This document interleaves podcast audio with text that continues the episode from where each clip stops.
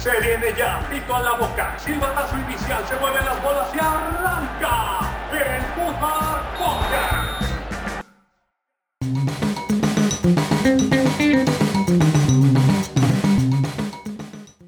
Y bienvenidos a un episodio más de este su podcast favorito. En la alineación de hoy tenemos a el Mil Sonrisas. Joaquín, ¿cómo estás, Joaquín? Amiguitos, ¿cómo están? Aquí yo muy bien, gracias. Saludos a todos por allá. eh, esperando que nos sorprenda este episodio porque no sé ni de qué se trata. Ah, muy bien. Este, bueno, para, para hablarnos del tema tenemos a nuestra nueva incorporación, que es el otro Eric, Eric el Tuzo. ¿Cómo estás, Eric? ¿Qué tal, Marcos? ¿Cómo Joaquín. estás, Eric Morán? Eric Man. Pues, pues qué mejor debut que, que hacer un capítulo, ¿no? Entonces, Eso. hay, que, hay que darle. Bueno, pues... Nos el- pusimos a trabajar, dijimos, hay Sí, que sí, ponerlo a hacer algo ya que los demás no estamos nada más de huevones aquí. Exacto. Y bueno, pues el tema del el día de hoy va a ser la Liga Femenil y todo lo relacionado que tiene preparado nuestro querido Eric con el fútbol femenil. Entonces, date. Pues vamos a hablar un poquito igual de la historia del fútbol femenil. ¿A ¿Alguien le suena el nombre de Berta Orduña, Irma Chávez, Marta Coronado? Pues creo que eran mis maestras, pero no, no, no sé. La verdad es que no, así que ilústranos. O quizás el nombre de Alicia Vargas le suene. ¿La que cantaba? A ella, a ella la apodaban La Pelé. Ah, creo que sí. Pero es de Brasil o no? ¿Es de No. la- una chinita? No, entonces no, no sé quién es. Bueno, todos estos nombres y más formaron la primera selección que representó a nuestro país. Primero en Italia 1970 en un torneo donde los anfitriones llevaron a todas las selecciones, alrededor de 12 selecciones para este torneo, sin apoyo de la federación, en uniformes y ni en bandera, pues improvisaron en ese momento.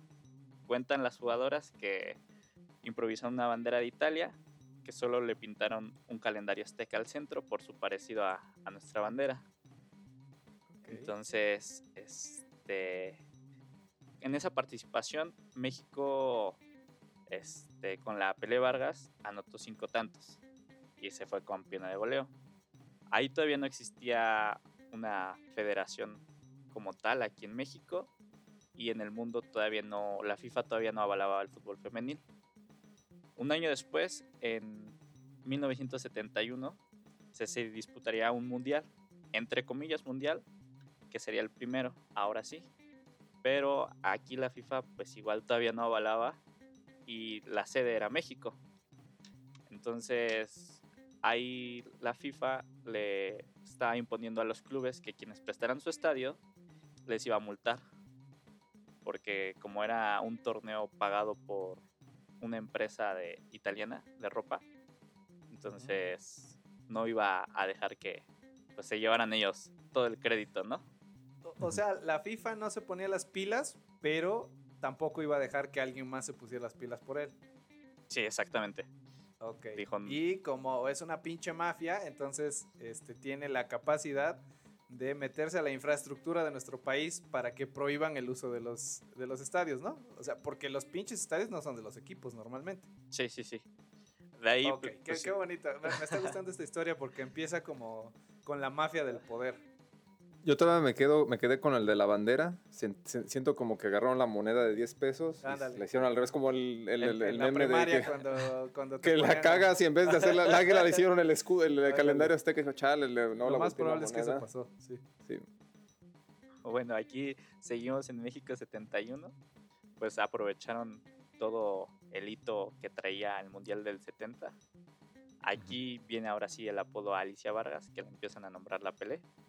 Porque en la selección de Inglaterra tenían a una niña de 13 años, me parece, que igual traía apodo de jugador este, profesional de, de Inglaterra. Entonces, este, aquí en México dijeron, pues si allá tienen a su estrella, pues aquí nosotros le vamos a poner pelea a esta señora, ¿no? A Alicia Vargas.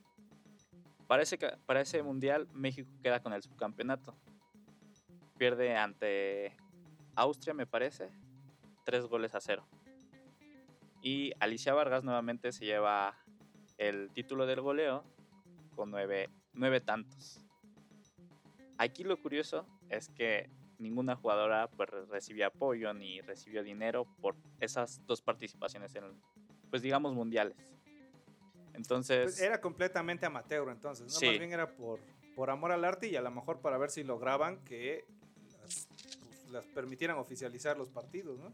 Sí, exactamente. De hecho, pues cuando empieza el torneo aquí en México, pues muchos empezaron a criticar eso, que todas las jugadoras que iban a representarnos eran amateurs.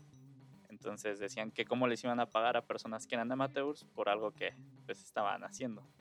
Cosa que pues indignó mucho a, a las seleccionadas en ese momento y empezaron a hacer como una tipo huelga. Para la final, como pues las mujeres empezaron a quejar porque dijeron, pues si a nosotros no nos están pagando, pero ustedes sí están recibiendo entradas de los estadios. Este, pues ahí hubo como un pequeño conflicto, pero hubo también este, varias famosas en ese momento que, que se unieron afuera del estadio a hacer como una tipo colecta. Entre ellas me parece que estaba este, la mamá de Cristian Castro.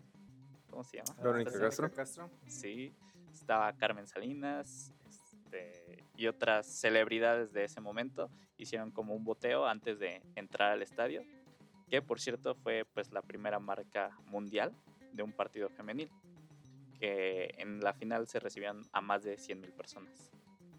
Ah, pues, pues bastante bien, ¿no? Para, para que no les eh, hubieran echado la mano a organizar, a, a que no tuvieran patrocinios y, y a la FIFA en contra. Sí, Bien porque- pasados de lanza, ¿no? También. O sea, no queriéndoles pagar y cobrando, yo creo, por en las entradas, ¿no? Pues sí. normal. O sea, ajá, exacto. ¿Qué, qué nos extraña? Si, si hasta el día de hoy piden lana para, para que te permitan jugar, imagínate en los 70s. Entonces, 50 años y no hemos cambiado nada. Vale No, madre. nada. Exactamente, pues básicamente a esta selección este, se le llamó o se le nombra la, la trío olvidada, porque pues es la semilla del fútbol de nuestra nación y pues aquí en México pues sí no se le ha dado mucho revuelo. Alicia Vargas en el 2019 se le incluyó en el Salón de la Fama. Ya ahora sí como que tratando de reconocer lo que hicieron, pero pues más de 50 años y apenas se está dando pues como ese reconocimiento. Hasta aquí No, algún, y sí- y sí una está- duda, un sí- comentario. No, pues sí, digo, sí está medio raro el asunto porque yo no, realmente desconocía el, el evento. Yo no sabía que. Pues lo que nos cuentan a nosotros, la historia moderna de la, del Mundial es el 91, creo, cuando empieza, ¿no? Si estoy equivocado, el Mundial Femenil, que creo que los ganan las, las gringas y de ahí pues se vuelven potencia. Pero sí, no, no sabía que haya pasado 30 años atrás, 20 años, 20 años. del 91 pues al 71, sí, 20 años Sí, pues, de eso. pues básicamente imagínense del 71 al 91 exactamente, que es el primer mundial, pasan 20 años. Entonces, sí es una gran diferencia este, en el desarrollo, ¿no? Porque si ya Sí, la claro. FIFA iba a empezar a hacer todo eso, pues creo que se tardó bastante para... No, pero, en ese pero se, mercado. se- se me hace bastante est- estúpido porque pues es un mercado nuevo, o sea, lo pudieron haber tenido desde los años 70 y, y, al menos aquí en México tiene muy poquito tiempo que se profesionalizó la liga. Es más, profesionalizar porque se metieron los equipos que ya existen, pero muchas de las jugadoras están entre amateur y profesional porque no les alcanza para vivir de ese dinero, entonces tienen que dedicarse a otra cosa. Entonces imagínate, 50 años después, al menos en nuestro país, eh, todavía está lejano de ser una liga completa, profesional. completamente profesional. Sí, seguimos así como en la misma línea. En 1991, como bien comentaba Joaquín, se- la FIFA avala el primer mundial. Desgraciadamente, en este mundial, ni en el segundo, califica a México. Bueno, eso, eso históricamente está este, de acuerdo a la, a también a la selección este, masculina, ¿no? Bueno, al menos fuimos al mundial, primer mundial. Nos golearon, pero sí. Fuimos últimos, Oh, pero porque, oye, quedamos. no, no había un criterio de calificación, ¿no? O sea, Pues, eh, eh, fuimos invitados. Fue, fue hasta el año de 1999 donde México accede a su primera Copa del Mundo, pues ahora sí ya avalada por la FIFA, donde tristemente no se logra sumar ni un punto. Ahí México cayó 7-0, 1-0, 3-0, todos los partidos los perdimos. Muy bien. No, no me sorprende. Tampoco. Para los Juegos Panamericanos, la base de jugadoras de ese mundial lograron conquistar el bronce, el cual este, les da el boleto a Atenas 2004. En este equipo, tal vez aquí ya sea más reconocido, había nombres como Maribel Domínguez y Mónica Vergara, que eran las líder- líderes de aquel grupo de jugadoras. A ellas sí, sí, sí las, escu- sí la- sí las han escuchado. Una era defensa central, ¿no? La, es, creo que Maribel. Mónica, Mónica. No, Ah, Mónica. Sí. Maribel sí, es Marigol, güey. Maribel, Es la. Que todavía sigue, todavía sigue ahí jugando, ya, ya se retiró. No, ya. Se me hace que era eterna. No, pues, medio ubico a sí, la defensa central y a una chavita que se llamaba Charlene, parece que también Es empezó, empezó desde como a los 15 años, también hasta hace poco creo que sigue jugando. Sí, sí. Corral, ¿no? Sí, Ajá, ella Corral. aún este, juega y Juega de en hecho, Europa, ¿no? Ella juega en Europa. ahorita en ya Atlético. juega en el poderoso club Pachuca. Ah, ya, fíjate, no, no sabía que ya había regresado. Bueno, México califica a los Juegos Olímpicos de Atenas y pues desgraciadamente en cuartos de final caen con Brasil. Que pues Brasil Ah, bueno, sabemos que es, es- una potencia en, en todo sentido, ¿no? Pero ya es una competencia muy digna, ¿no? En cuartos de final, o sea, y contra Brasil ya es- creo que es un salto bastante grande. A de que te metan 7-0 a que llegues a cuartos, creo que está bastante bien. Siendo esta participación en Juegos Olímpicos de Atenas 2004 la única que ha tenido México en fútbol femenil hasta ahora. O sea, en el- hasta ahorita no ha habido ninguna otra participación de selecciones femeniles. ¿Cuántos han pasado? 2008, 2012, 2016, 2020, ya cuatro. ¿Pero porque no clasifican o ¿Sí? por temas este, de escritorio? No, porque no clasifican. Ok. Ah, este, ya después empezaban este, solo oro y bronce panamericanos pasaban y pues México hubo dos o tres oportunidades que quedaban en tercer lugar y pues por eso no, no pasaba. Ah, ¿Cuál es la, la forma de calificar ahí? Eh, Ah. ¿Hay, hay premundial o así como califica al, a, eliminatorias? ¿O es por, Ah. todavía por... a olímpicos, mundiales. A los mundiales sí hay eliminatorias. Y en los olímpicos es por Panamericanos. panamericano? Sí, Ok. La- Entonces la misma ser línea. primero y segundo. Ok. sí. La misma línea que hay en el fútbol varonil la mantienen en, en el femenil. No, pero en el varonil hay preolímpico. Antes había panamericano se había- y ahorita ya hay preolímpico, creo. ¿De femenil? No, masculino, Ah, digo. masculino. Ah, sí. Pues sí, Sí, por eso sí, decía. Es que el panamericano es más, más este, más. Que debería ser así, ¿no? Pero ajá, los Hicieron otro torneo seguido. para sacar más varo. Porque lo vienen a hacer a Estados Unidos para el masculino, pero ya, chinguen su madre los masculinos, estamos hablando de los femeninos. Básicamente. Pues bueno, del 2004 pues sí vamos a, a dar un enorme salto donde México va al Mundial de Alemania 2011 y aquí logra en su primer partido su primer punto en la historia de los mundiales, nada más y nada menos contra Inglaterra. Está cabrón, en 2011 dices, o sea, eso se me hace pues muy reciente, ¿no? Y para sumar el primer punto. O sea, le tomó 10 años sumar el primer punto. Le tomó menos que a la selección varonil. No, no, no, espérame. Participó por primera vez en el 91, ¿no? No, En el 99. 99. El primer Ah, mundial avalado por. FIFA es en el 91. 12 años, ¿no? Tres mundiales, creo, ¿no? Sí, igual aquí, este, pues para dato ahí histórico, en ese partido de Alemania 2011, si no mal recuerdo, el gol lo hace este, Mónica Ocampo y ese gol es nombrado el mejor gol de la historia de los mundiales. Caray, Ah, hay caray, que lo verlo. Voy a buscar, ajá, sí. También. Mándanos el link para más, porque somos huevones. O sea, es como. Sí, hay Puskas femenino, ¿no? El premio Puskas femenino. Eh, sí, eh, bueno, Sí. este premio de, este, de los mundiales ya fue por FIFA. Ya ven que le dieron a Negrete también el de En esa tijera, ¿no? Ajá, en la tijera. Porque Entonces, somos un chingo de mexicanos que no tenemos que hacer y nos ponemos a votar. También, ¿no? Le- le- así Votamos como a lo pendejo, así como votamos por AMLO. por- como cuando va un jugador a jugar al extranjero y le caen todos a la cuenta del Twitter, así también en las votaciones. Hola tío Betis, hola Ajá. tío Ajax, hola Exacto. tío... sí, o sea, igual aquí fue por votaciones, pero, o sea, si lo ven, es, es un gol casi de tres cuartos. Tres cuartos Ah, de cancha. Obviamente, pues sabemos que, que el nivel de las porteras en el femenino todavía es un gran, un gran área de oportunidad. Ese está, lo manejaste como, como todo un profesional. Muy diplomático. Muy diplomático, pero Están bien mensas las, o sea, no, las porteras. No quería No. decir eso, pero hay se nota mucho las que ya son profesionales, o sea, como ligas como la, bueno, como las gringas o creo que Suecia, Holanda, Alemania, que son así súper competitivas, a los países que apenas van entrando, o sea, les hacen un disparo y el bloqueo de la arquera se la regresa al delantero o se le va entre las manos como si yo estuviera parando, o sea, porque le falta mucha técnica, vamos. Sí, creo que sí, al menos en el portero sí se nota un montón.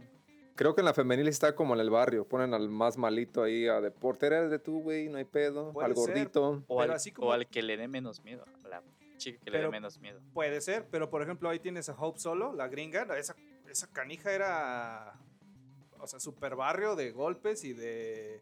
¿Y qué fotos?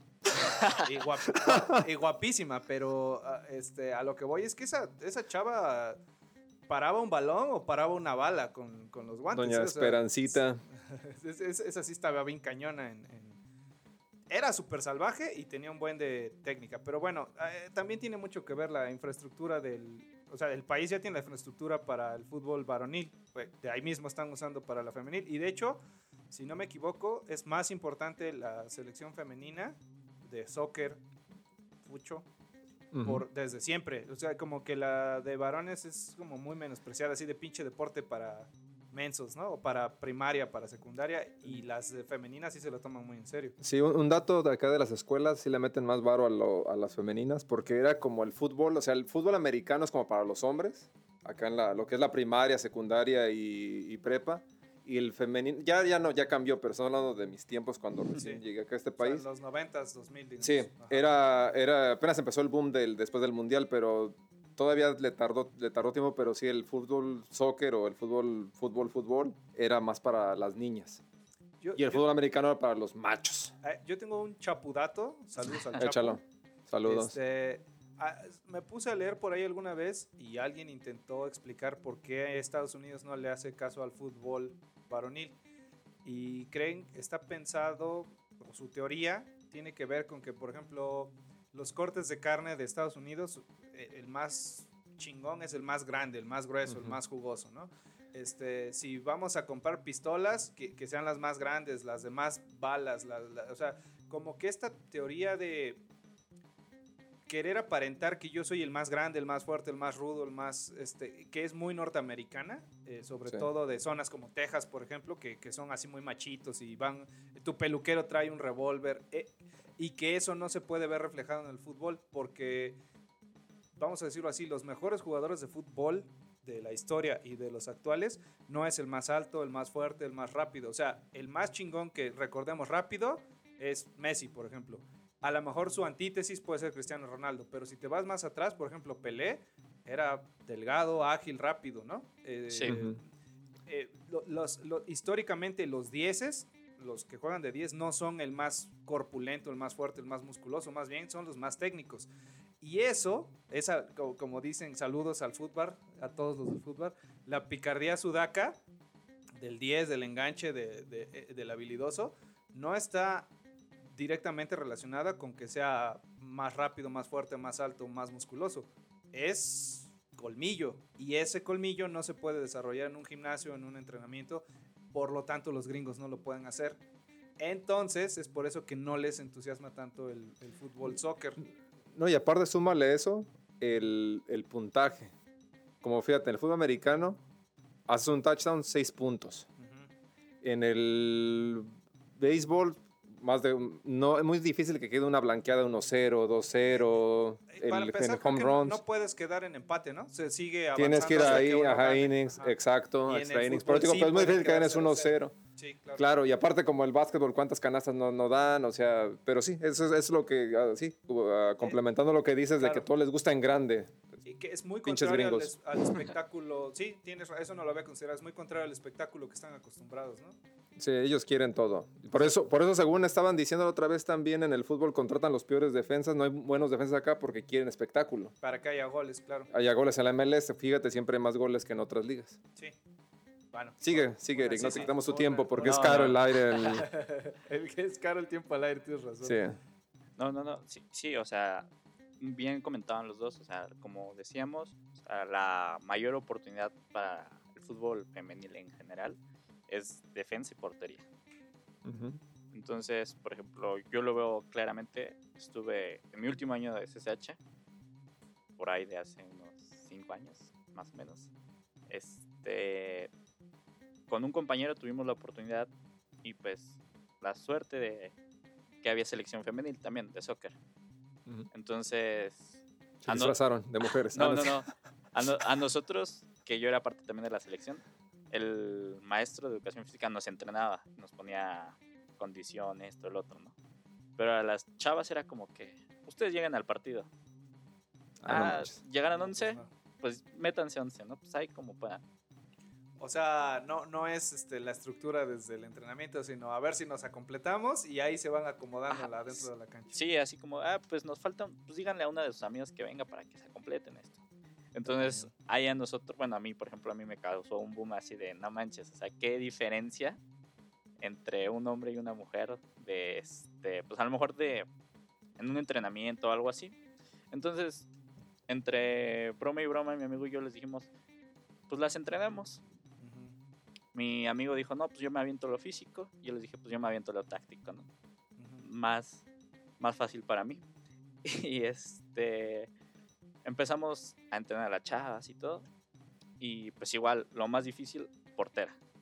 Había dos porteras en ese momento. Entonces había una chica que dijo, no, pues yo siempre juego de portera, esto, el otro. La vi porterear y todo. No era mala, pero tampoco era mm, alguien que quisiera tener siempre de portera, ¿no? Entonces yo le dije, no, pues es que tú juegas más de cancha, ¿no? Salte, salte, salte. Dejamos una portera que al principio le daba miedo el balón. Lo, lo que te- lo que les decía, a veces ponemos o se pone la que menos le da miedo el balón y todo eso. Y fuimos desarrollando ahí con las chavas un poquito de entrenamiento y esto y el otro. Y pues sí se ve como que la diferencia a que nosotros estuvimos con ellas tres meses entrenándolas al turno de la mañana que llevaban un ciclo de tres años que el maestro de educación física las entrenaba.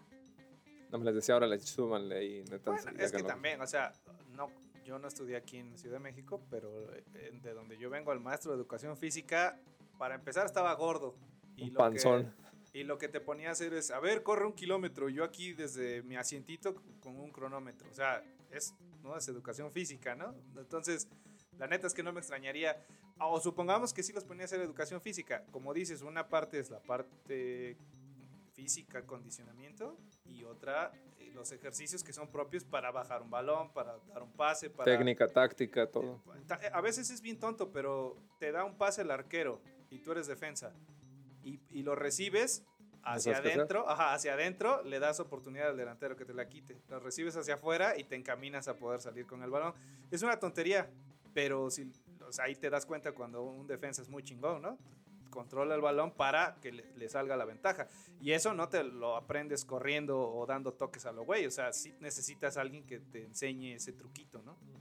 Sí, que sí. pongas tantito el codo para que no te vayan a empujar, que te agaches para que no te vayan a dar un pisotón, no, que cosas el sepas caer hasta incluso. Que sepas caer, por ejemplo, sí, sí. Y eso sí te lo tiene que enseñar alguien que sepa jugar fútbol, no el gordo maestro de la educación física, no manches.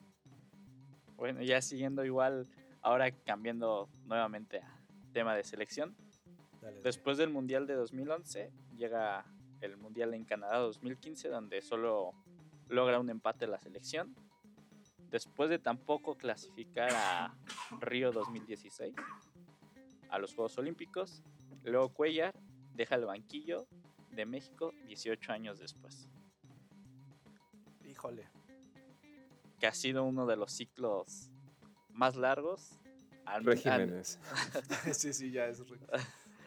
Con lo de Cuellar estuvo también polémico, ¿no? Porque o- o las chicas sí querían que regresara, pero. Es que 18 años se me hace demasiado. O sea. No sé si. Mm, No Ya- vi mucho avance, de todos modos, como que siempre había fue- mucho estancamiento, ¿no? Fue la Pues es que si no tienes presión, ¿qué puedes hacer, no? O sea, haz de cuenta que es tu maestro de educación física, pues a nadie le molesta, a nadie le importa, a lo mejor no lo haga mal, pero no quiere decir que no haya personas más preparadas, ¿no? Si no hay competencia Mm. es muy difícil que, que, de- que den un salto hacia adelante. Pero no hubo polémico algo acerca de acoso acerca de Sí, él, o creo oí que mal, sí. entonces. Hubo creo varios sí. comentarios sobre Creo que sí. temas de acoso, igual O sea, de los si las becadas de allá. Si hay acoso en la varonil, en la femenil, ¿tú crees que no iba a haber? Sí, sí, sí tenían ahí. Pero había dos bandos, ¿no? Los que estaban con él como a muerte y las que dijeron, no, pero es que pinche viejo mañoso. Sí, y una de ellas que pues hasta el momento creo está todavía peleada con la federación es Charlyn Corral, Sí, es cierto. que por eso ah, fue un tema de veto, porque pues en técnica pues una de las mejores jugadoras que tenemos en México Pero y no ha sido mucho, ¿no? Sí, Ajá, por, por, mucho. mucho. o sea, eh, pues la llamaron a Europa y estuvo jugando unos años allá. O sea, la- sí era muy buena, la neta era muy buena. Y ahorita en el último torneo, ah, torneo actual que acaba de terminar de, de la liga femenil, estuvo peleando el líder de goleo y este en liguilla prácticamente anotó en cuatro partidos creo que ocho goles alrededor de ocho goles se aventaba dos goles por partido en, el- en la liguilla Y- es del 91, o sea, tiene 30 y... 31.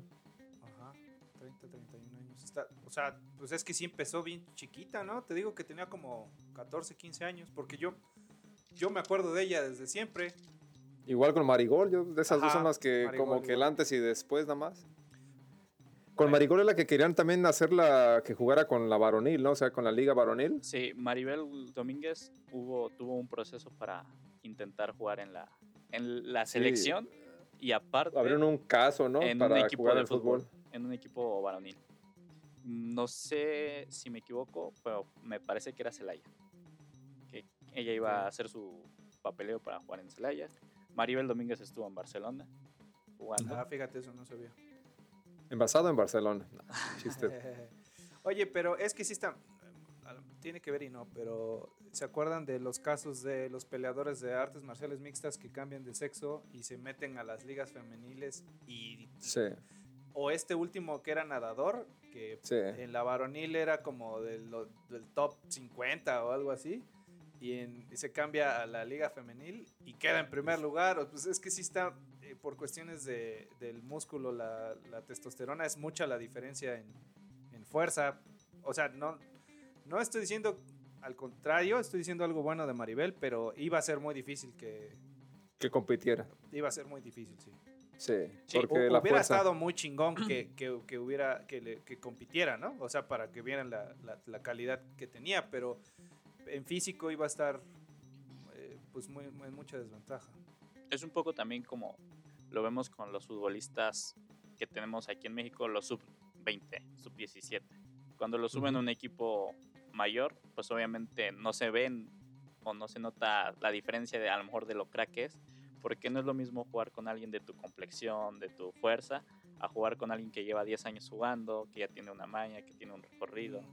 Pues eso le pasó a, a las, entre comillas, muy grandes selecciones doradas de sub-17, ¿no? O sea, muy poquitos destacaron. De la, de la de Giovanni, pues sí hubo algunos, pero de la que Hubo- sigue, La 2011 sí fue la peor. nadie, ¿no? ¿Dó- o ¿Quién, ¿Quién está en? Actualmente, pues el pollo, Ok. ¿El, ¿El Catita era de eso o, era, o él No. es de la selección de Vela y Giovanni? es de Bella. Ninguna. No, sí, era Es- de- es como de esa de generación. gen- ajá, es de esa generación. Pero no, nunca jugó, pero no ah, jugó. ¿no jugó con ellos? Ah, No, de 2011 todavía también está Carlos Fierro, que está allá en, en, este, en Estados Unidos. Ah, bueno, sí, Carlos Fierro. Bueno, Carlos Fierro se esperaba también mucho de él, ¿no? Sí. De bueno, la pero momia. está en activo. De la, de la movia y este chavito que juega en Tigres, Espericueta, creo también. y Pericueta. lo sentó mi querido Tuca, ¿no? Para siempre, creo. Bueno, Pues había un tema, un tema aparte ahorita que ¿sí va? Sí. ahora, ahora que para, Para otro episodio. para comentar. Dale, dale, dale. En, después del cese de, de Leo Cuellar, el 5 de diciembre se anuncia la creación de una liga femenil con el objetivo de una producción de jugadoras nacionales. Hasta 2015-2016, la base de las selecciones femeniles, si ustedes alguna vez notaron un partido, eran casi puras mexicoamericanas. Y a la fecha, pues todavía tenemos muchas jugadoras que son mexicoamericanas. Pero tiene sentido porque allá sí se dedican desde muy chicas a, a jugar fútbol. O sea, vamos a decir, te- tú tienes que realizar una actividad artística y una deportiva a fuerza en la escuela. Digamos que te toca y dicen, ah, pues fútbol. Y desde los ocho años y tienen el mismo estilo, la forma de entrenar y vas creciendo y dicen, ah, esta chava sí la mueve. A lo mejor no puede competir contra las gringas que llevan toda la vida y, y están reconocidas y dicen, ah, pero pues sí puedo jugar en, tengo ascendencia mexicana, puedo jugar en México. O sea, ¿qué más necesitas saber la liga mexicana, no? Sí. Güey, ahí está, cópialos. Haz lo mismo. Era retomando un poquito, por ejemplo, lo que nos comentaba Joaquín, de que pues, allá era la liga, este, bueno, el fútbol femenil era más este, para las mujeres el fútbol que para los hombres. Entonces, por, e- por eso se hace, bueno, se crea aquí en México la liga profesional para tener una este, producción mayor de jugadoras nacidas y crecidas y desarrolladas futbolísticamente aquí en nuestro país. Del 2016 al 2021, México tiene un bachecito en la selección. En el 2016, Roberto Medina toma la selección con un proceso mundialista, con el objetivo de, de calificar. Y pues en el 2019, pues Roberto Medina pues, es cesado de, de su puesto pues, al no calificar a- al mundial. En el mismo año, este, Christoph- Christopher Cuellar, hijo de Leonardo Cuellar, toma su lugar dirigiendo a, este, a la selección y vuelve nuevamente a una base de México-Americanas donde tampoco logra calificar a Tokio 2020, Valiendo madre. siendo en el, en el año consecuente, en el 2021, donde, se deja, donde deja de ser entrenador femenil. Ahí es cuando ya viene Mónica Vergara, la actual entrenadora de la selección femenil. Vamos a abrir un poquito de paréntesis y vamos a, les voy a dar un- unos datos. Las jugadoras en selección mexicana que más presencias tienen, el número uno pues es Maribel Domínguez, una trayectoria en la selección femenil de 1998 al 2016 con 116 partidos. Lupita Warbis del 2003 al 2013 con 115 partidos y en tercer lugar Luz Saucedo con 106 igual de la misma generación de Lupita Warbis de 2003 pero ella se retiró hasta el 2016. De jugadoras activas este, en la selección con más presencias tenemos a Stephanie Mayor. Stephanie Mayor que es ahorita líder y una de las referentes de Tigres femenil con 81 partidos. Igual con 81 partidos Nayeli Rangel y Mónica Ocampo con 77. Rangel empezó en el 2012 en la selección, Stephanie Mayor en el 2016 y Mónica Ocampo en el 2010 las máximas goleadoras de nuestra selección femenil, pues obviamente Maribel Domínguez, con 82 goles en los 116 partidos que disputó, Son un buen, ¿eh? Sí, sí tiene... un buen promedio de, Sí, un buen promedio de gol. de gol. De ahí es un salto abismal a- al segundo puesto, que está Charlyn Corral, con 29 goles. No manches, y jugó bien poquito, ¿no? O sea, después de que se peleó con la federación. 29 goles en tan solo 53 partidos. Igual un promedio bastante alto. Sí. Y en tercer lugar tenemos a Lupita Warbis con 20 goles en 115 partidos. De las jugadoras en activo que pues todavía están, este, que pueden posiblemente ¿no? alcanzar a, a Maribel Domínguez, pues Charlene es la número uno, ya habíamos dicho 29 goles en 53 partidos. Stephanie Mayor, que tiene tan solo 15 goles, y Mónico Campo con 14. Entonces, una diferencia Sí. entre el primero a- al segundo, que es Charlene abismal. 29 contra 80 y qué? Dos. Está, no, está, está cañón. Más de 50. Bueno, pero, o sea, y Charlene no la va a alcanzar porque ya no juega en la selección, ¿no? ¿No? Ha, ha sido un tema de que últimamente han intentado este, ver si la vuelven a convocar, porque pues su último año futbolístico, como les comentaba, pues ha sido bueno. A venir de Europa, el primer semestre en, en Todavía está Pachuca. en buena edad, ¿no? O sea, le quedan... si- si- si Dos, tres años. Ajá, de buen nivel. ¿Y por qué fue su pelea con la federación? ¿Si te la sabes o...? Pues fue un tema de que eso de que no la querían convocar. Entonces este, ella empezó a hacer comentarios a la federación de, y a Leonardo Cuellar de que pues solo traía como a sus jugadoras preferidas y todo eso cuando no llamaba a las jugadoras que estaban en forma. Entonces fue un poquito ese el tema de, de la, de la molestia. Y el, Pero no sabes por qué nunca la, la quiso Cuellar o algo. No, la verdad no. Desconozco ahorita el dato. Ahí para la siguiente, sí. Va, Se- va, se va. las- O si alguien, o si alguien de los que escucha este podcast se la sabe, pues lo- ahí lo deja en los comentarios o nos avienta ahí en el, ya sea Instagram o Twitter. Arroba Footbar Podcast. Ya metí el gol ahí. Nos sigan y... en, en nuestras redes. Bueno, Mónica Vergara, este, pues ya en la selección mayor, ella tuvo un proceso. En el, en el 2018 ella dirigía al- a la sub-17. En sub-17 llegó a la final, donde fue subcampeona. En esa selección este, había nombres como JD Gutiérrez, Karen Gómez, Julieta Peralta, Silvana Flores, hermana de Marcelo Flores. Ahorita del Marcelo que está en el tema de que si va al mundial, si no va al mundial. Ah, Dirá tu carnal, dirá tu carnal el Chapo L. L. Eh, Alison González, que es una chica que inició en Atlas, no, inició en Tigres, se fue a Atlas y ahorita actualmente es jugadora de América. Y Nicole Pérez, que se llevó el balón de plata de ese mundial. Ya con la creación de la Liga Femenil, eh, a la fecha se han disputado 10 torneos porque se crea en el 2017, bueno, en el 2016 se crea y se hace una copa. La copa del 2016 la gana Pachuca, el primer torneo oficial aquí en México, donde pues literalmente apoyaron a toda la liga porque pues como sabemos Pachuca tiene su escuela de fútbol y O sea, se notó que eran eh, entrenadas, tenían táctica, eh, condición física. O sea, sabían jugar fútbol y las demás eran como mucho más amateurs. Sí, imagino. más amateur. Este, por eso, bueno, en el primer torneo, pues les digo, se vio, había Mucha diferencia. mucha diferencia. Hubo un partido, me parece que fue Pachuca Cruz Azul, que termina 9 a 1. Hasta cañón. Ah. Y, y el, ese gol fue autogol, ¿no? No, no sé, pero sí, fue, o sea, ahí vemos un poquito de, Sí, está cañón. de- del nivel, ¿no? Que Ah, te- te- en ese primer torneo había.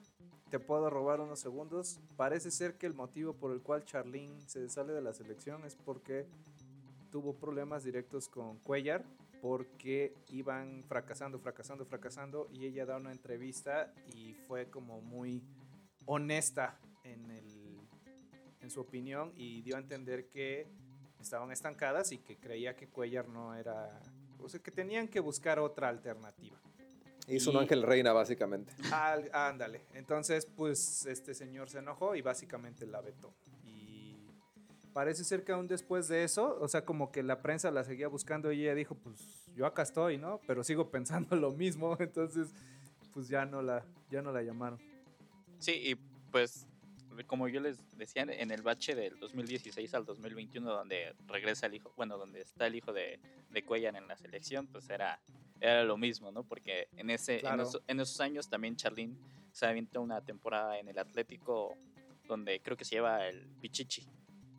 Y muchos criticaban que por qué no iba a selección y pues era un tema le faltó el respeto a mi papá, ¿cómo la voy a, cómo la a voy a convocar. convocar?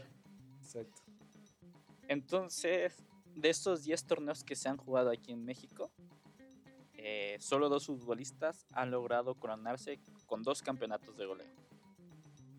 Una de ellas es Desiree Monsiváis y Alicia González. Alicia O sea- Cervantes, Alicia Cervantes, perdón. O sea, las dos tienen dos, dos torneos de Dos. máxima, de- dos trofeos de máxima goleadora. Exactamente. Entonces Ah. de 10 se llevan 4, entonces se han repartido entre otras 6 los otros. Y Alicia Cervantes ha sido bicampeón. Sea, se lo llevó consecutivamente. Es la Ah, única. está, está cañón. Ah, Pues es, es lo padre de que sean de las primeras generaciones que, que pertenecen a la liga profesional, ¿no? O sea, van a empezar a poner récords. Está, está interesante.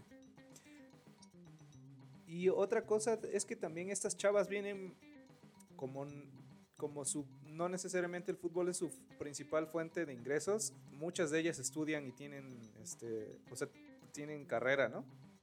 Sí, de- bueno, ahorita ha habido algunos casos mm, de varias jugadoras que han estado en clubes aquí en México, que pues a lo mejor juegan uno o dos años y ya están para universidad y en lugar de seguir la profesión, se van a Estados Unidos a una algún equipo que las este, que las beque para seguir con sus estudios y se van para allá porque aquí es muy difícil Sí, llevar estudio y trabajo. Entonces ha habido muchos casos de jugadoras que se van para allá. Pues fíjate que está bien, ¿no? O sea, con lo que tienen, yo diría que les conviene trabajar, estudiar en Estados Unidos. Sí, y seguirse des- desarrollándose. O sea, no pierden tampoco a lo mejor el ritmo o, Sí, o sea, estilo. desarrollan lo futbolístico y otra cosa por si no funciona lo futbolístico, ¿no? Sí, sí, sí, sí. Está padre. Actualmente también tenemos, bueno, aquí les hice la lista de las máximas goleadoras que, que hay en la liga, en la Eso. liga femenil. La número uno, Desiree Monsiváis, con 118 goles. Desiree Monsiváis tiene 34 años ya. A lo mejor le queda uno o dos años para seguir su carrera en un buen nivel. Sigue Katy Martínez con 105 goles. Katy Martínez tiene 24 años. Wow. Alicia Cervantes, la bicampeona de goleo actualmente, tiene 89 goles con 28 años de edad. Está en su, en su clímax futbolístico. Alison González, 83 goles con tan solo 20 años. Viridiana Salazar, 78 goles con 24 años. Y Daniela Espinosa, con 75 goles en 22 años. Es, es las últimas tres que mencionaste pues, están bastante chicas, ¿no? O sea, para... Tiene buen, promedio para marcar récords, a menos que se vayan a jugar otra liga fuera de, de- de México. Y pues hablando de este emigrar aquí de jugadoras, pues hasta el momento hemos tenido, pues no ha sido mucha la exportación de jugadoras mexicanas, pero sí ha habido algunos casos. Por ejemplo, Sofía Álvarez Tostado, que de los Gallos Femenil se fue a Valencia.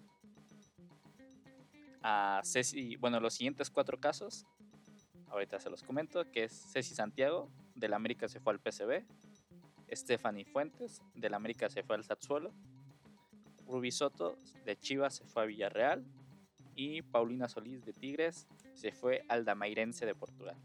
Estas cuatro últimas jugadoras fueron, probaron suerte, jugaron una o dos temporadas y ya están aquí de regreso en México. ¿Qué tanto les sirve salir de, de México? ¿Si ayuda, si les beneficia? o Porque el fútbol también en otros lados no es tan... no es- Desarrollado. bueno, no, lo, no, lo- sí no es tan desarrollado y no es lo mismo como decir, ah, el fútbol varonil quiero jugar a Europa para sobresalir. De- creo que depende mucho de la institución, porque, por ejemplo, en España no necesariamente es que Barcelona y Real Madrid son los más fuertes, ¿no? Este, pero supongo que tienen una mejor estructura, pero no es así en todos los países. De hecho, en Europa creo que el, son los franceses, la liga francesa femenil es la más La que domina. Ajá. Y en varoniles, pues de las emergentes, ¿no? No es de las más fuertes. Entonces, yo me imagino, bu- bueno, la liga gringa fe- femenil no necesariamente es tan fuerte como la, la francesa, pero tienen mejor estructura. Entonces, a lo mejor con que vayan y aprendan eh, la forma de trabajo, yo creo que sí les funciona. Sí, y es- son diferentes ritmos. O sea, Sí. también sabemos como aquí en México que a lo mejor lo que comentábamos, ¿no? Desde un principio, los entrenadores no son al 100% calificados O profesionales, ¿no?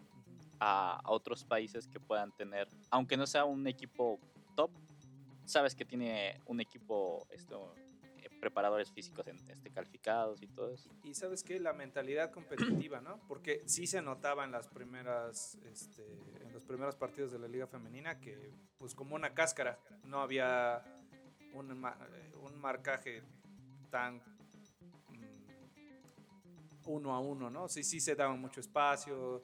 Había goles que le patea la pelota, pues porque lo intenté, pero la portera se la comió. O sea, sí, sí se veía muy, como si estuviéramos echando una cáscara nosotros, vamos. Sí, y, y- poco a poco sí se le han subido mucho al, al- al nivel, ya es mucho más serio. ¿no? Sí, al principio sí, ahora, ahora sí que sin demeritar a, a las que estaban en las canchas, pues era como que les ponían el balón y pues, pues los que les salgan, ¿no? Pues, vamos, a, vamos a ver qué, qué se da y todo eso. Por eso al principio muchos equipos este, estaban como en contra de, de la creación de la liga femenil, porque pues obviamente era meterle más a la infraestructura y todo esto. Hay equipos que a la fecha, por ejemplo, Monterrey Femenil no, no tenía el escudo, no le permitían jugar con el escudo de, de- de la institución. Y aquí la pregunta que, que yo les quería hacer es este, ¿tenemos que irle al mismo equipo femenil que varonil? Este, le preguntas a la peor persona porque yo tengo fama de, de- Tener 20 de equipos. tener ver- 20 equipos, entonces mi respuesta es no, porque sobre todo considerando que la liga es nueva, pues qué historia vas a... Tú, tú que eres muy fanático del Pachuca, sí conservan la estructura y la forma de trabajo, pero te voy a decir, haz de cuenta que yo le voy al Cruz Azul, pues Cruz Azul femenil, ¿qué? ¿No? Es... Me acabas de decir que en el primer torneo le pegaron una madrina de 9-1. O sea, por la historia no me voy a ir. Entonces yo creo que a lo mejor, más bien por la afinidad de las jugadoras en ese momento, por el estilo de juego que tengan y ya empiezan a agarrar la afición. Yo diría que no. Habrá equipos que no tengan su versión femenil, entonces no le puedes ir a, a- a- a los dos, ¿no? Yo digo que no. ¿Tú qué dices, Joaquín? Pues yo digo que sí, porque en primer lugar no, nunca he visto un partido femenil. Me voy a oír muy, muy machirulo, dirían las, mis amigas las, femina- las femi- feministas, perdón. No, nunca he visto un fútbol, nunca he visto un partido de fútbol femenil de la nueva liga. He visto partidos de la Copa Mundial de hace años, del 99 me imagino, creo que fue la final, no me acuerdo.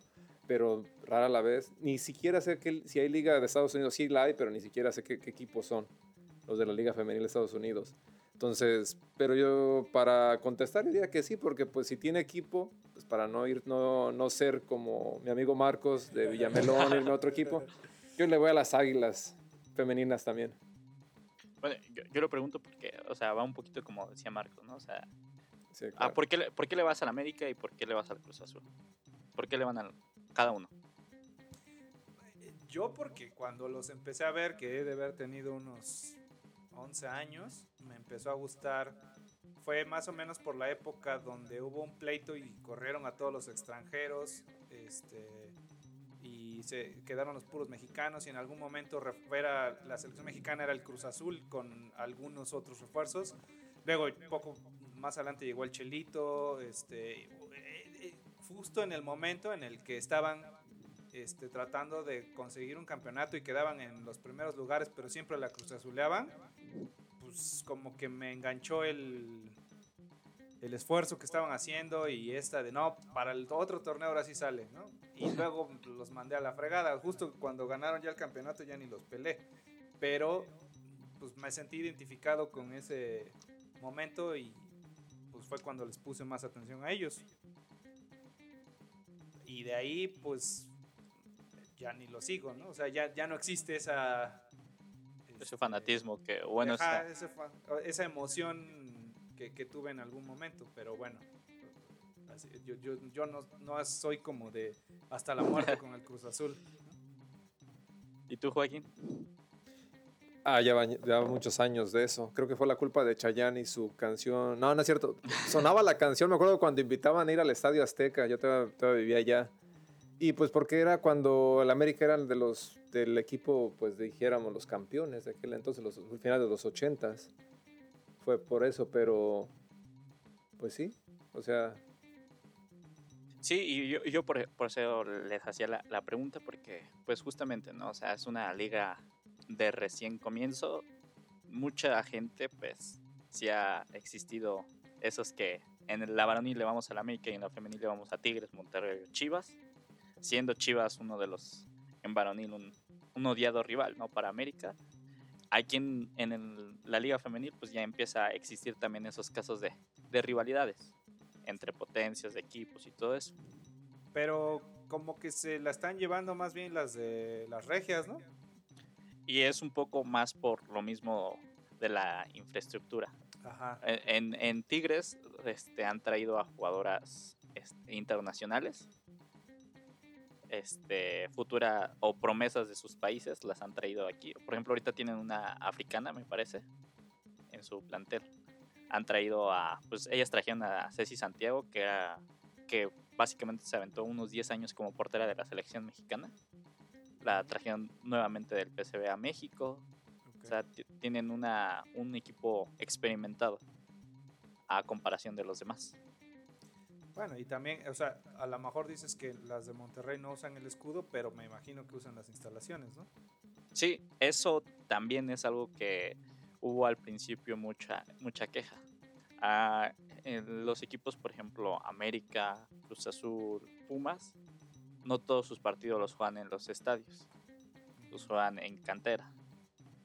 Y a diferencia de algunos otros, ¿no? Por ejemplo, Tigres, este, Monterrey, Chivas, Pachuca, que fueron los primeros que empezaron a abrirles la oportunidad. por- Está complejo porque definitivamente el fútbol es súper machista. habría que ver en México que no lo es, pero el fútbol sí lo es. Pero también hay un tema de, de ingresos. O sea, utilizar un estadio grande, pues, si no lo vas a llenar, a lo mejor te, te genere más gastos de, preparativos, de cuidar el césped, de, de reparar hoyos que se hayan hecho, de tener personal para limpieza de los baños que atienda y que no los estés empleando. O sea, pudiera ser que por eso no tengan el acceso tan fácil a las instalaciones grandes. Ahora, eso también se podría arreglar con marketing, ¿no? Metiendo más gente, haciéndoles este, más publicidad. Eh, eh, Entiendo el punto de que no puedan estar, por ejemplo, ganando la misma cantidad de dinero que los hombres, pues que los hombres meten un montón de gente, tienen 100 años este, con, con, con clubes existiendo, ¿no? Y la femenil tiene menos de 10. Entonces, está muy disparejo, pero yo creo que sí están avanzando rápido y que pronto va... pues, eh, ¿A quién no le gusta el fútbol en México, no? O sea, para ir a ver, a echar desmadre, yo creo que sí vas. Yo creo, digo, es una opinión o una idea. sería- lo mejor sería, en mi punto de vista, de que las, las pusieran un, un partido antes de, como que fueran teloneras del, del partido principal, por decir, juega, que trataran de, de poner el calendario juntos y con los que se pudiera, lo más que se pueda. ¿Cuántos hay de fútbol femenil ahorita? ¿Cuántos equipos hay? Eh, son los mismos que de la Liga Varonil. O Son sea, los mismos, entonces hacer, el mismo calen- hacer el mismo calendario y que les abrieran un tipo partido, aunque, aunque a lo mejor tuvieran que cambiar las reglas de, de hacerlos menos, media hora en vez de 45 minutos, y ponerlas antes de, antes de que empezara el partido de la varonil, así jalará más gente. Como, como si fuera un concierto de rock y el que Sí, como ¿no? telonero, sí, como el telonero, como te digo, sí jalará más gente y tal vez dices, ah, pues llegué temprano, las veo, te empieza a gustar, porque si las ponen el viernes, las ponen el lunes, también creo que es una falta de respeto también para la- las chavas. Sería un poquito más conveniente de que tal vez, por- bueno, las voy a ver o llegué temprano del estadio, puedes verlas un rato, compras y de ahí generan también más, más dinero también las chavas. Esa podría ser una forma. La otra es que traten todo como si fuera algo profesional, ¿no? O sea, que el anuncio es en la El, tele. el pro- que- el problema es de que el país es muy machista y es muy difícil Sí. de que los hombres vayan a ver mujeres. Si ni las mujeres, que digo, con eso lo digo con todo respeto, si ni las mujeres irían a ver porque no son apasionadas del fútbol, hay muy pocas. Sí. Sinceramente, aunque digan que somos iguales, hay muy pocas mujeres que les gusta el fútbol. A comparación el, el rango de hombre-mujer. Sí, sí, sí. Sí, al nivel que vayan al estadio cada dos fines de semana y que, ¿no? Que- Sí, porque a muchos nos dicen, ah, son unos machitos y machistas. También las mujeres no se ayudan entre ellas. No, no veo que vayan mujeres a Ah, decir, eh, vamos a ver las... las... el machismo Ah, no es solamente de los hombres, ¿no? O sea, Exacto. sí, Sí, correcto. claro. La acreditación para los equipos de las ligas este, aquí en México, pues ya, ya les requiere tener una estructura de, de fútbol femenil. Por eso, por el famoso ascenso y descenso que tanto estamos pidiendo, este, no se ha dado porque los equipos que intentan ascender no tienen una base para respaldar este, esos sueldos para jugadoras, este, una este, unidad deportiva para ellas y cosas de ese estilo. Es que eso también está cañón. eh, Algo así pasó con el equipo varonil de Veracruz, ¿no? O sea, no tenían dinero para pagarle a los jugadores, les debían, les, les prometían que les iban a pagar el otro semestre o el otro año. Eh, no, no estaría bien que permitieran a la liga femenil que de- por tener más equipos no tengan la capacidad de pagarles, ¿no? No, no, o sea, no se vale. Eh, eh, hasta eso, ahí están cuidando a las jugadoras, pero sí van a avanzar eh, pasos pequeños, ¿no? Con- con- para, para hacer crecer su liga. Y en cuanto a marketing y televisoras, pues también ha sido, por ejemplo, a, a lo mejor un poco difícil el acceso porque los primeros que empezaron a acaparar la, la liga femenil, pues fue Fox Sport, aquí en México. Entonces Fox Sport transmite, me parece, seis, siete equipos de la liga femenil. Por eso también los calendarios de los partidos femeniles se juegan de lunes, de jueves a lunes. Y normalmente los partidos son temprano para que en la tarde Porque sea el esteral es el varonil, claro. Sí, sí, sí. Y ya solo en finales, pues ya ti- tienen e- ellas, por decir, el horario estelar, que es este 6 de Que- la tarde. nueve Y de que la no noche. debería coincidir con las finales del varonil, porque, ¿no? Si no, se Sí, pondría- por ejemplo, la, la final del último torneo se jugó jueves y lunes. Ok. No es cierto, viernes y lunes. Porque el- la varonil fue jueves y domingo. Claro. Entonces, las hicieron consecutivas, pero obviamente, pues, el alcance que todavía tiene eh, la liga femenil, pues no, no, ha, no ha sido este, bastante para, pues, una respuesta que a lo mejor las, las impresor, este, las televisoras y todo eso, pues, pues los den. Bueno, pues ojalá, ojalá les vaya mejorando poco a poco. O Y la mucho a mucho. La última pregunta, y ya la dejamos al aire, es, ¿quién va a dar el, el primer paso más grande en selección? ¿La femenil o la varonil? Por Contreras, voy a decir, y sin pensarlo mucho, que la femenil. ¿Sabes por qué? Porque ellas pueden usar esta, toda esta cosa mediática que está en su contra como motivación. Y la varonil están ahí más por ver qué comerciales van a hacer, este, a ver si me, me puede ver en anunciando estos Nike otro equipo que me pague más. Ahí está, yo, yo soy fan de Héctor Herrera y eh, ahorita estaba en un buen punto y deja el Atlético a Estados Unidos y está bien, ¿no? Por o sea, está cuidando a, a sus intereses y de los de su familia por dinero, pero estas chavas no tienen ese acceso al dinero, a esas cantidades, yo creo que todavía van a más por la parte deportiva y creo que les puede servir de motivación. Si prevalece el fútbol femenino, yo también voy por ellos. O sea, porque. Por ellas, perdón. Ya que. Pues es más fácil, como estamos. Por, por decir, todavía estamos en nivel cero, puede pasar de ahí.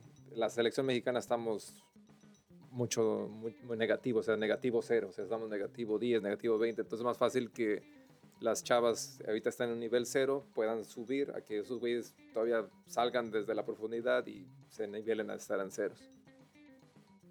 Pues ahí está. Tú, Eric.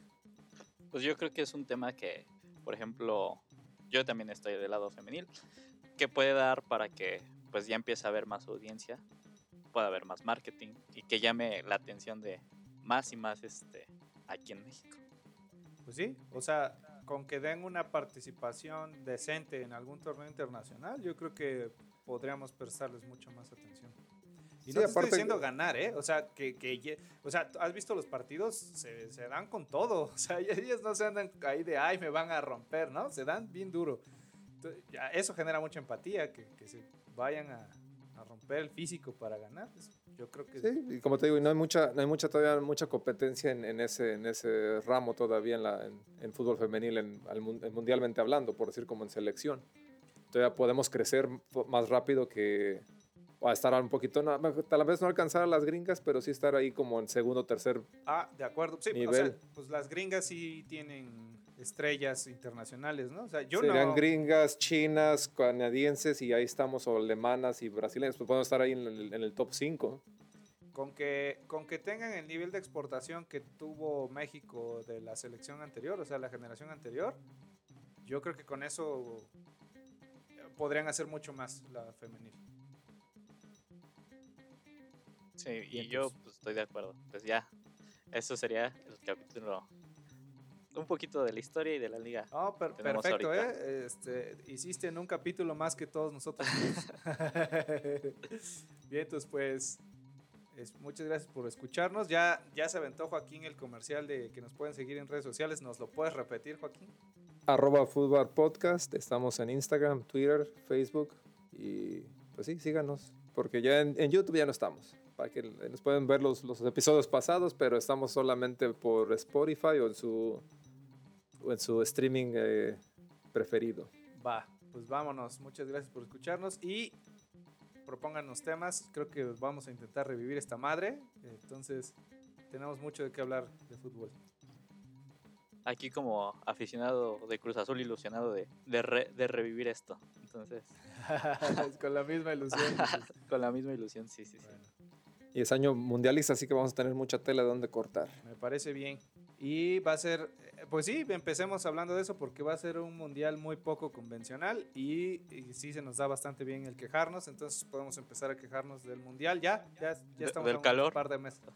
Por ejemplo, las muertes este, y todo lo demás. Homofobia, no, puras cosas bonitas. Sí, estamos en el mes de Pride, entonces estamos bien con la homofobia. Podemos hablar en el- No, no nos podemos, bueno, no, o sea, no tenemos los recursos porque nadie nos patrocina, pero si los tuviéramos, tampoco quisiéramos ir a Qatar porque no nos podemos enfiestar. O O sea, porque somos gays. Ah, no, no porque O sea, somos gays. tampoco por eso. O sea, no me puedo echar una cerveza ahí en el estadio porque me meten al bote, ¿cómo la ves? O podemos ir agarrados de la mano tampoco, entonces. Tampoco. Y así como. Bueno, vámonos. Ni, ni ganas dan. No, no dan ganas. Mejor me quedo aquí. Bye. Bye. Thank you.